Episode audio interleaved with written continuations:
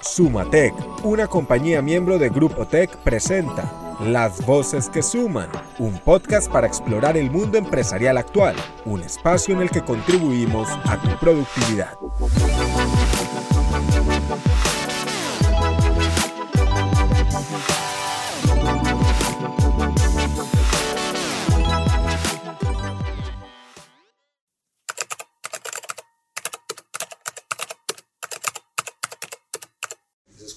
Fin último para mí de la tecnología, es cómo ayudar al ser humano a desarrollarse en su máxima eh, expresión. Tendremos luego que ver esas habilidades culinarias. Claro que sí. Sin una carta de navegación, sin unos objetivos clave, pues digamos que vamos a tener muchas iniciativas, pero no vamos a tener un camino claro al cual llegar. Hola, les habla María Alejandra Rodríguez y bienvenidos a Las Voces que Suman, un espacio de Sumatec, una compañía miembro del Grupo Tech para aportar a la productividad de nuestro país. Hoy nos acompaña un personaje, él es Camilo Bernal, gerente de proyectos tecnológicos de nuestra compañía Sumatec. Camilo, bienvenido a Las Voces que Suman, es un gusto tenerte en este episodio. Hola María, para mí es un placer acompañarlos hoy en este nuevo episodio. Espero pues que tengamos una conversación muy amena y, que pues todos aprendamos de este tema que está tan de moda, que es todo el tema de transformación tecnológica y, digital. Exactamente, hoy hablaremos sobre los retos de la transformación tecnológica en las empresas, pero primero quisiera que nos contaras quién es Camilo Bernal. Bueno, te voy a describir Camilo como en tres frentes. primero, pues soy pereirano, soy casado, mi esposa se llama Sara, papá de una niña de 5 años que es Alicia, y recientemente eh, me embarqué pues como en una aventura con la familia, es ser dueño de perro. Tenemos un perro de tres meses que se llama Rayo. Ay, divino. Sí, ha sido una experiencia pues como muy emocionante. En el tema pues ya como de estudios formales, yo soy ingeniero industrial de base, tengo una especialización en mercadeo, un máster en e-commerce y marketing digital. Eh, y pues también he hecho muchos, cortos, muchos cursos cortos y si me defino pues ya como persona, soy curioso infinito, me gusta mucho aprender, solucionar problemas, cocinar, los videojuegos y los deportes. Tendremos luego que ver esas habilidades culinarias. Claro que sí. Bueno, ahora sí entremos en materia. Eh, y quisiera entrar en materia con una pregunta, digamos que muy general, pero creo que nos va a ayudar a desglosar un poquito el tema del que vamos a hablar hoy. Es ¿Cuáles son los retos más grandes de la transformación tecnológica? Bueno, para mí el principal reto es definir ese límite entre lo que es ético y lo que es lo rentable para las compañías tecnológicas. No sé, Mario, si tú te has visto una serie que salió hace poco en Netflix que se llama El dilema de las redes sociales. Lo he escuchado mucho, pero todavía no lo he visto. Bueno, para hacerte pues como un resumen, digamos que este, este tema de, digital, de redes sociales está en boom, pero digamos que lo que hay de fondo es qué tanto estamos los usuarios expuestos a entregar nuestros datos, nuestra información y, que, y cómo se aprovechan las empresas de esa información que, a la que nosotros mismos le estamos dando acceso. Entonces, digamos que esto se vuelve un reto de cara a las compañías que desarrollan o desarrollamos pues tecnología porque digamos que la tecnología debe ayudar a, a las organizaciones y obviamente al ser humano a ser mejores día a día. Entonces es como poder tener, cómo delimitar esa pequeña frontera entre lo que realmente necesita el usuario y, y en qué forma yo me aprovecho pues o, o le saco pues crédito a, a todos estos nuevos desarrollos. Eso nos plantea pues como un panorama súper interesante en el que yo creo que también podemos ahí anclar el propósito de nuestras empresas, ¿cierto? Como a qué debo renunciar yo, que puede ser probablemente una oportunidad de negocio, pero es coherente con lo que soy como marca. Totalmente de acuerdo, así es. Ese es como uno para mí ese es el principal reto. Vienen otros retos que pues también te los voy a decir desde mi perspectiva es, digamos que tiene que ver con la capacidad del humano de reinventarse este, este tema de transformación digital nos ha llevado a pensar nuevas formas de hacer las cosas.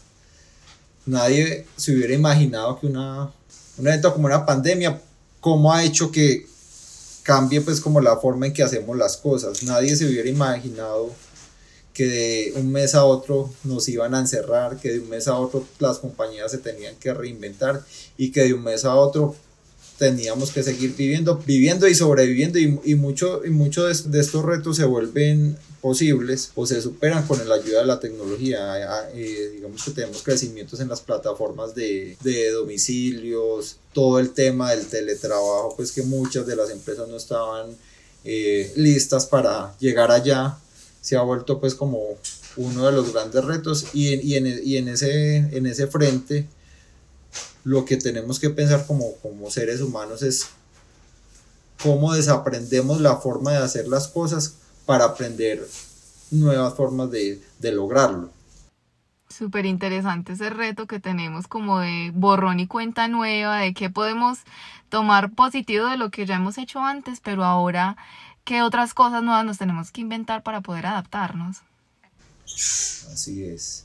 Y otro pues, de los retos que tenemos con todo, con todo lo que se viene en transformación tecnológica es quitarnos pues como ese miedo a que la tecnología nos va a reemplazar, va a acabar con la humanidad. Yo pienso que la tecnología lo que va a hacer es ayudarnos a hacer el, el, el, la forma de vida o, o, como, así, como decirlo, por así decirlo, el propósito del ser humano sea diferente y no necesariamente estar haciendo trabajos solo físicos, sino trabajos que agreguen valor desde, desde esa grandeza del ser humano, es poder crear y poder tomar decisiones de cara a un contexto eh, en el que ha vivido. Entonces, ¿cómo podemos con esa tecnología aplicar criterio a nuestras decisiones para tener un, un futuro pues cada vez mejor?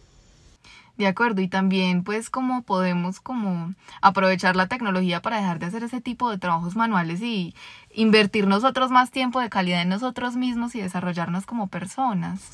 Así es, Mari, es como el fin último para mí de la tecnología, es cómo ayudar al ser humano a desarrollarse en su máxima eh, expresión. Y eso me lleva pues como al último reto, o al, sí, al último reto y es nosotros como usuarios, ¿qué estamos haciendo para alfabetizarnos digitalmente?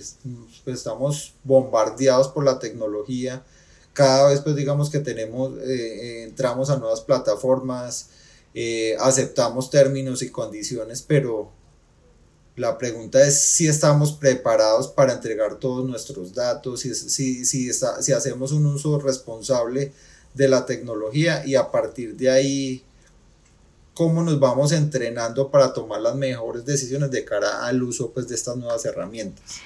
Eh, con respecto a esto de alfabetización digital, yo tengo como una preguntita que tal vez es una lita de, de este gran tema y es cómo una compañía puede comunicar esas innovaciones tecnológicas tanto a clientes internos como externos.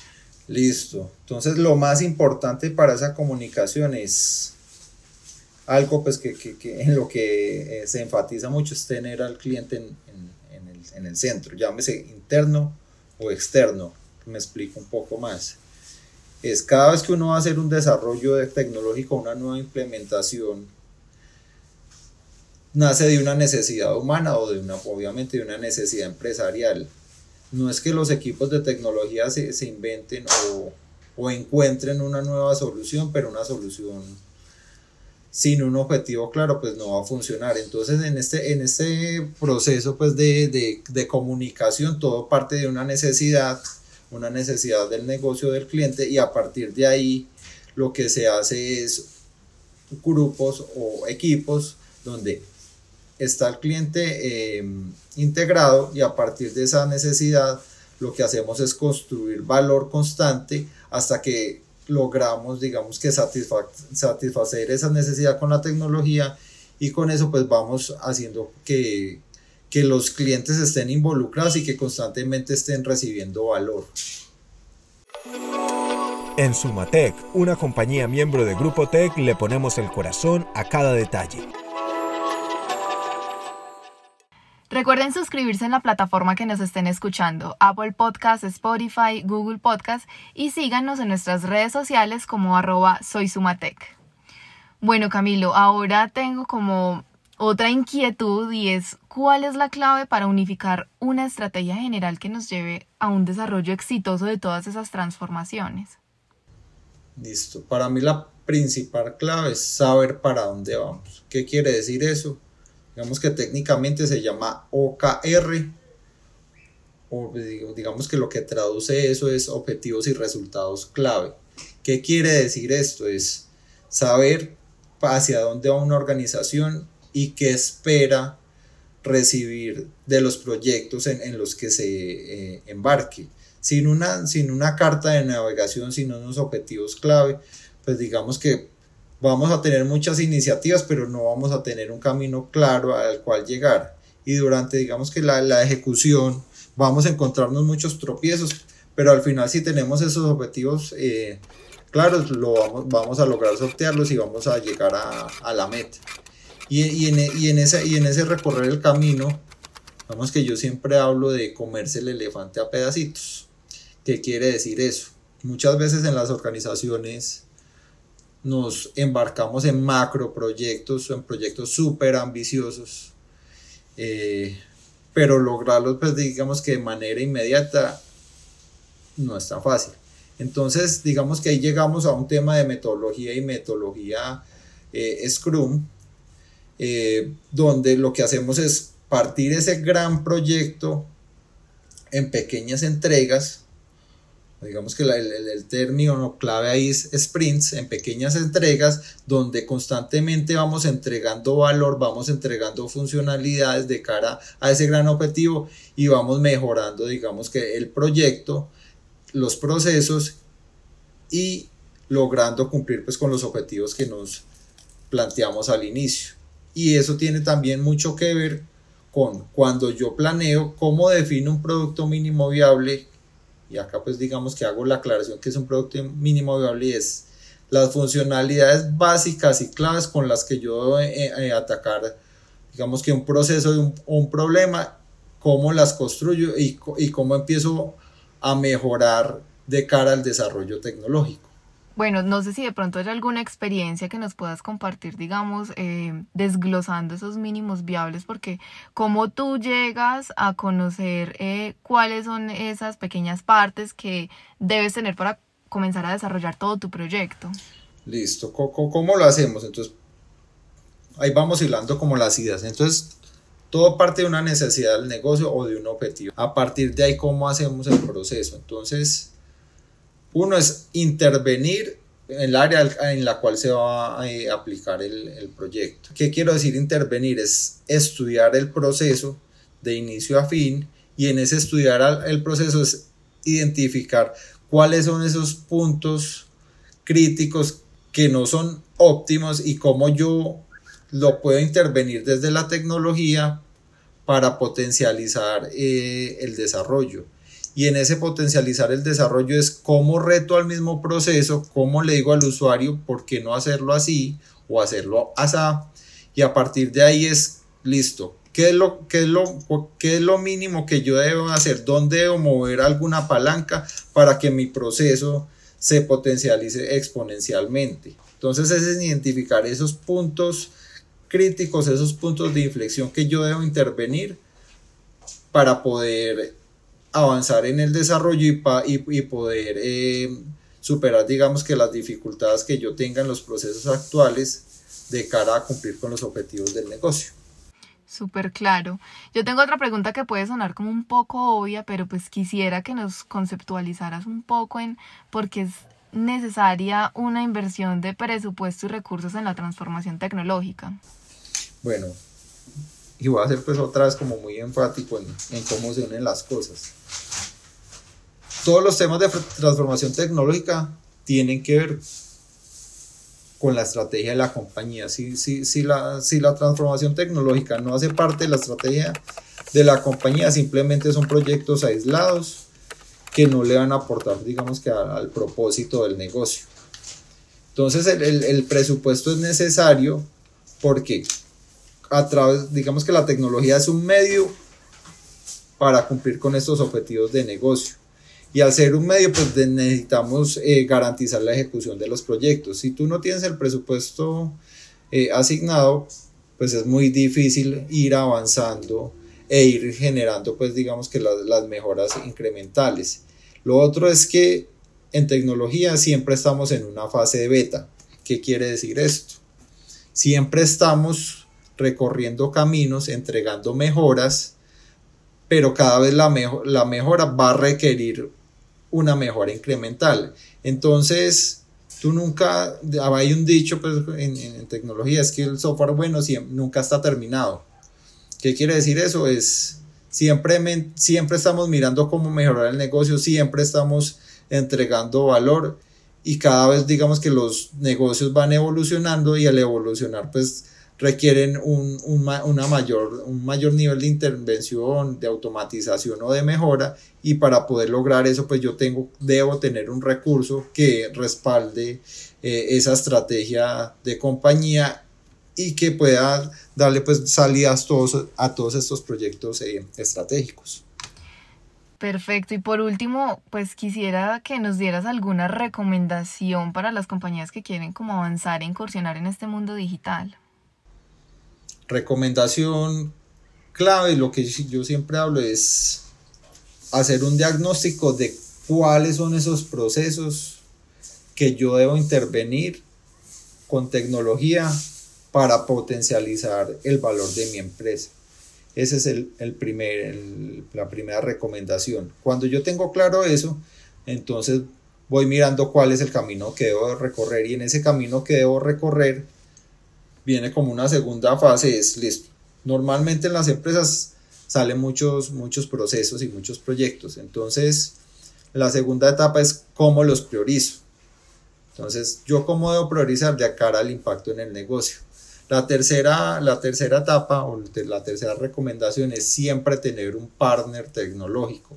Un partner tecnológico, llámese in-house o llámese un externo, pero que me permita a mí eh, entregar valor constante a, la organización y, poder em, escalar en, mis entregas y cada vez entregar, digamos que más valor a la organización.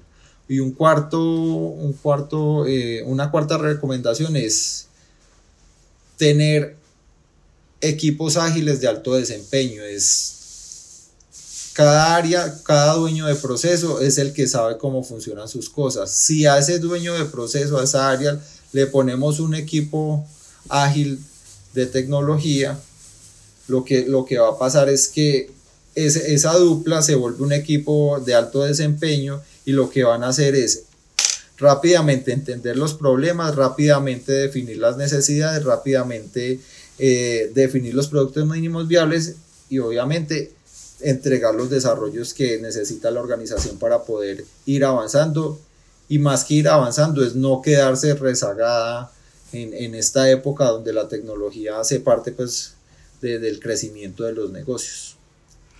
Bueno, Camilo, muchísimas gracias por ser una voz que suma y por haber compartido este espacio tan productivo con nosotros. No, María, gracias a ti y espero pues que esta, esta charla pues les dé un poco de contexto. Seguro que sí. Y a ustedes también gracias por habernos acompañado en las voces que suman. Sumatec, una compañía siempre confiable. Hasta aquí las voces que suman. En Sumatec, una compañía miembro de Grupo Tech, contribuimos a la productividad de las empresas para el crecimiento económico y social. Comparte este podcast y síguenos en nuestras redes sociales. Arroba Soy Sumatec.